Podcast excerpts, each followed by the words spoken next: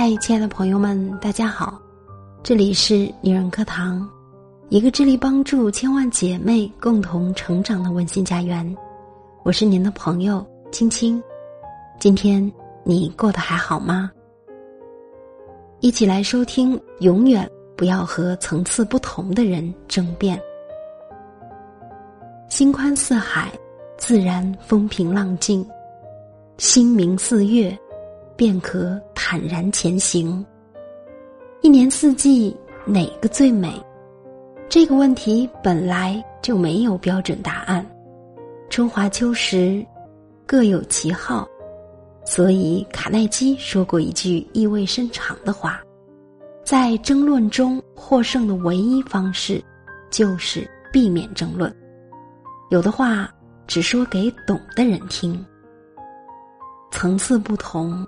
不与争辩，发生矛盾难免会产生争论，但有一句话说：“井蛙不可语海，不能和井底之蛙谈论大海，因为他们没见过惊涛骇浪卷起千堆雪的壮阔景象，明知无法战胜对方本质上的狭义，进行争辩只会损耗精神。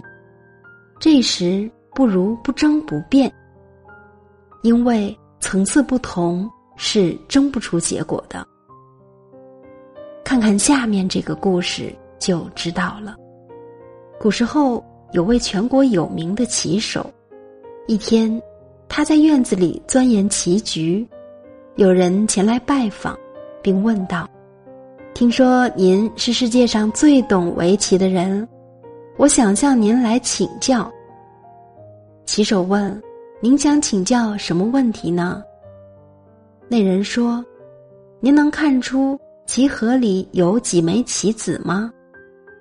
棋手笑了笑说：“黑子一百八十一枚，白子一百八十枚，总共三百六十一枚。”没想到对方却反驳道：“不对，只有三百六十枚。”并且拿出手里藏着的一枚棋子。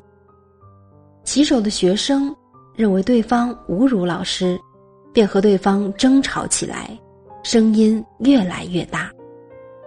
棋手观察那人一阵后，答道：“确实是我能力不足。”来人说：“哈哈，赢了你。”然后心满意足的走了。学生。不忿道：“这明明是上门找茬，什么人啊？”棋手解释道：“既然你知道他是来无理取闹的，为什么还要理呢？如果不让他满意，争个三天三夜，他也不会走的，反而浪费了时间。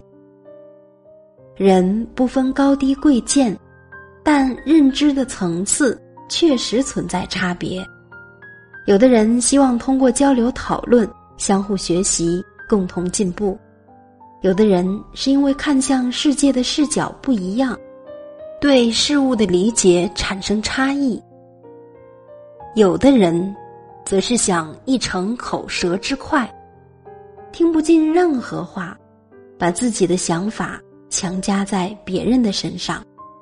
明知道后者难以达成共识，再争口嫌弃，只会被对方拉到同样的水平，掉入争辩的陷阱。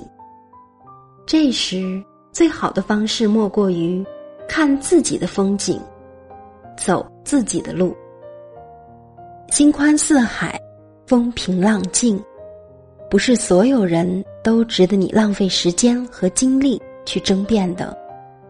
抛开争名夺利的欲望，冲出人性的障碍，才能拥有一个博大的胸怀，看见更广阔的天地。想起《庄子》里的一则故事，有一个人叫释成启，听说老子是个圣人，便不远千里前来请教。见到老子后，他却失望地说：“我观察先生的样子。”一点也不像个圣人。晚上回去后，他反思自己不该以貌取人，于是第二天再去见老子。老子并没有因为昨天的话而让他吃闭门羹。释承启感到十分意外，说：“昨天我对您不恭敬，心里十分愧疚。”老子却淡淡的开口：“我已经领悟了大道的实质。”你说的这些对我有什么影响呢？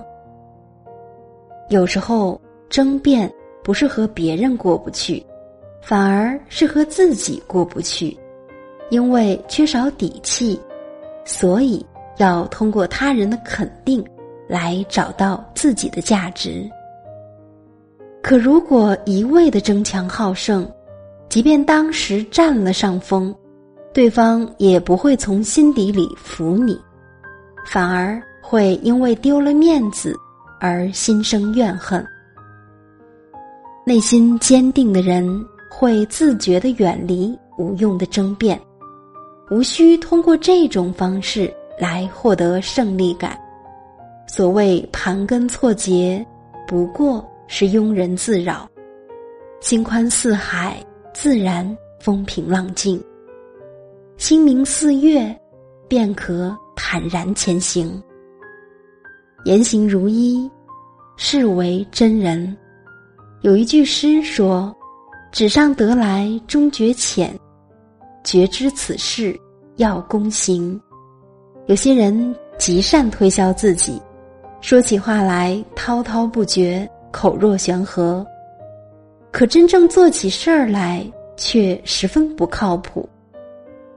一个人到杭州卖水果，带来的柑子卖价比寻常的高出十倍。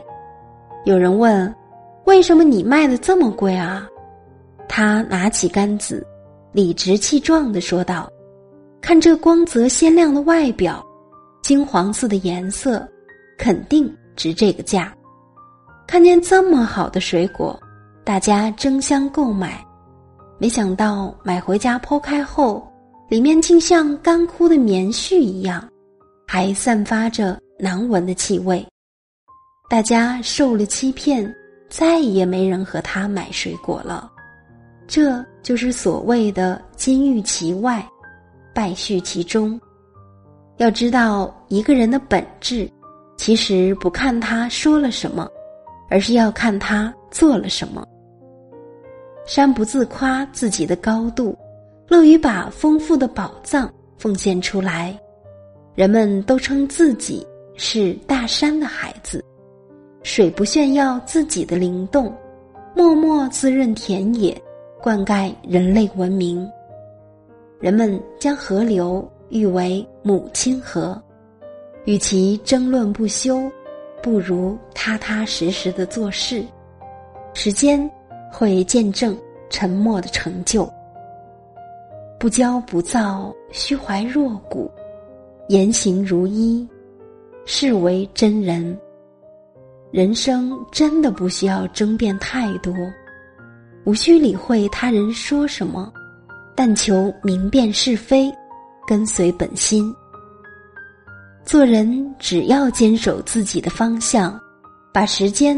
花在有价值的人与事上，便不虚此生。所以说，人以群分，物以类聚，永远不要与三观不正的人、没有人品的人去争辩。今天的节目就是这样了，感谢您的聆听与陪伴。